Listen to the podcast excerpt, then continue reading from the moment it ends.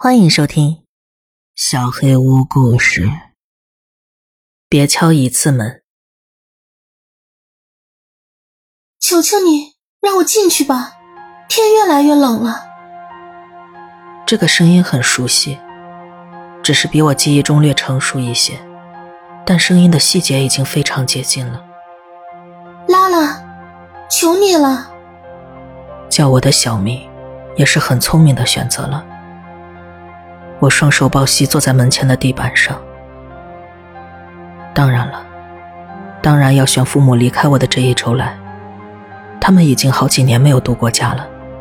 为了照顾他们的心情，我几乎是求着他们出去玩。但是只要我打电话，他们肯定立刻就回来。不过我觉得用处不大。再说了，我又不是傻子。我听到敲门声了。但是我不会开门的。在我们这儿，有人来造访的时候，他们会按门铃，或者敲好几下门。大多数人出于安全考虑，会只按门铃，然后你可以自然而然的把门打开。但是，如果只有一下敲门声，绝对、千万、任何情况下都不要开门。这是我们几年前搬到这个社区的时候被告知的第一件事情。有很多传言，有人这么开门之后，迎接他们的是死亡，或者人间蒸发。我从来没有相信过，甚至最傻、最听话的孩童时代也不信。这阵子是疯了吧？就没有几个不古怪的人。我本来一直都这么想。直到今天，一下很大的敲门声之后，我失踪多年的妹妹叫了我的名字。请离开吧，我小声说。即便过了这么多年，我还是认出了她的声音。那一刹那，我几乎跳了起来，准备立刻冲过去打开门。但我知道，那不是她。我从窗口侧头往外看，门前没有人。不知道过了多久，我终于拿起手机，给 Max 打了个电话。他不仅是邻居，也是我最好的朋友。他在这儿。我知道我这句话没头没尾，但是我不知道该怎么表达。谁啊？在哪儿？Ruby。对面沉默了片刻。怎么？他敲门了。这句话应该足够了。你没开门吧？我摇了摇头。不过他当然是看不到的。我现在就过去。不知道过了几分钟，Ruby 没再叫我开门。嘿，Lenny，门铃好像坏了。是 Max。可能被他们搞坏了。我咽了口唾沫。你可以敲门。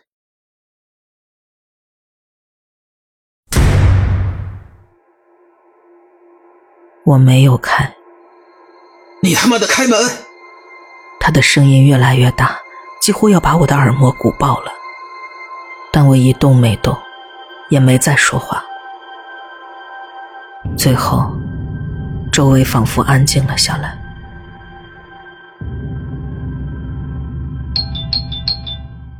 我慢慢站起身，往外看了一眼。这次真的是他。他失踪那天，我们大吵了一架。我们坐到了客厅里，茶已经凉了。我不常谈论关于 Ruby 的事情，但今天再度听到他的声音，让我心烦意乱。都是因为那个破 Jack。我翻了个白眼。Max 笑了。一个男孩，我摇摇头，也笑了。Jack 是个南瓜形状的毛绒玩具。我从来没跟 Max 聊过那次的争吵。事实上，除了我的父母之外，没人知道这件事情。我喜欢那个蠢东西，万圣节嘉年华上赢来的。Ruby 看到之后求我送给他，他哭了好几个小时，因为他没能赢一个回来，哪怕我爸妈说了再给他买一个，可他就是不肯，他就想要我那个。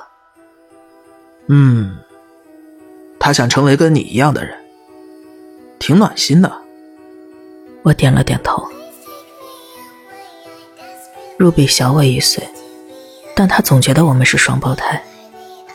他穿我的衣服，做我喜欢的运动，总想跟着我和我的朋友们一起出去玩。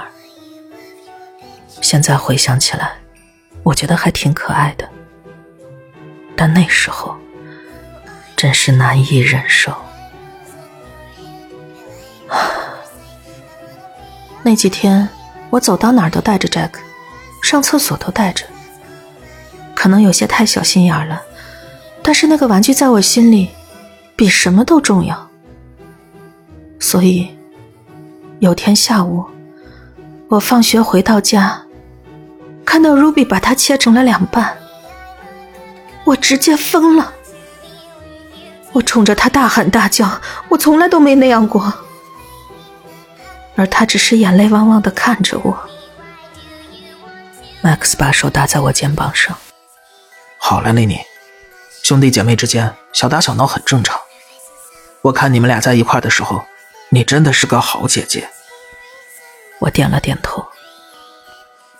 我当然知道，那只是孩子们之间愚蠢的争吵。但是如果时光能倒流，我愿意把所有的蠢玩具都给他。这是五年前的事情了。露比现在应该十六岁了。父母这几年用尽了一切办法去找他。我们现在之所以还住在这儿，我感觉也是出于这个原因。他们相信他终有一天会回来的。可能他现在确实回来了，只是方式不同罢了。你觉得我疯了吗，Max？他扬起眉毛。难道你一直觉得自己是正常人啊？别开玩笑，我认真的。我的意思是，不可能啊，我不可能真的听到了他的声音。他耸了耸肩。我认为，你确实听到了敲门声，不过那应该不是他。Max 跟我以前经常拿这件事情开玩笑。Ruby 失踪之前，我还跟 Max 一起玩过敲门恶作剧。逛了几家房子之后，Max 想去敲我们邻居太太的门，不过被人看见了。Max 被他爷爷狠狠教训了一顿，好像这件事情有多不得了似的。我父母也很不高兴。Max 因为这件事情被禁足了整整两个月，那期间，他爷爷给他讲了镇上发生的各种恐怖故事。我也觉得不是他。但是那个东西肯定是在模仿他。无论如何，不开门就对了。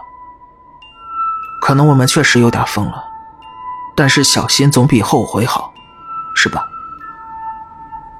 ？Max 说可以留下陪我过夜，我立马就答应了。我们给充气床垫打好气，一起看了几部电影，直到耳边传来他的鼾声。Max 的好处就是。跟他在一起，我从来不会不自在。从小他就经常在我们家过夜，尤其是 Ruby 走了之后，有他在，我真的能放松不少。我的大脑也逐渐放松下来，身体开始变得沉重，真实与梦境开始交织，我慢慢睡着了。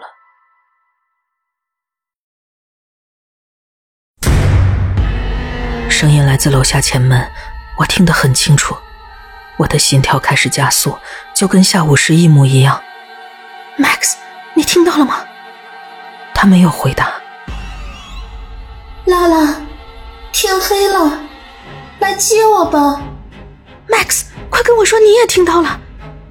但是他一动不动。我鼓起勇气站起身，把灯打开。麦，我的朋友瞪大了眼睛。但是他一动都不动，也不说话。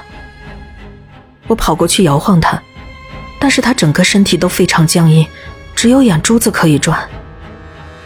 让我进去！我不知所措。显然麦克斯是清醒的，但是有什么东西正在拉扯他，感觉就像睡眠瘫痪症。可是他的眼睛却瞪得那么大。他们在拉扯我，拉拉，求求你了，帮帮我！我不知道究竟怎么回事，但我立刻跳起来跑下楼去。某种本能激发了我，没准这真的是他，或许我可以把他拉回来。但是，如果门外的真的是 Ruby，那 Max 现在这样，也是他干的吗？我把手搭在冰冷的门把上，犹豫着。Jack 在我这儿，他们把它修好了。拉拉，我们以后再也不用争了。这句话穿透了我的身体，唤醒了我内心的某种东西。我离开大门。上了楼，经过我的房间时，Max 还静静的躺在那儿。我没有停下来，径直走到了隔壁房间，Ruby 以前的卧室。这里跟他还在时一模一样，爸妈似乎永远都不打算动这个房间。一切都是老样子。Jack 躺在他的床上。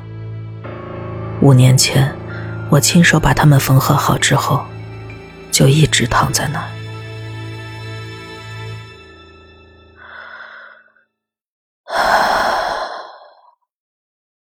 他们差点儿，差点儿就骗到我了。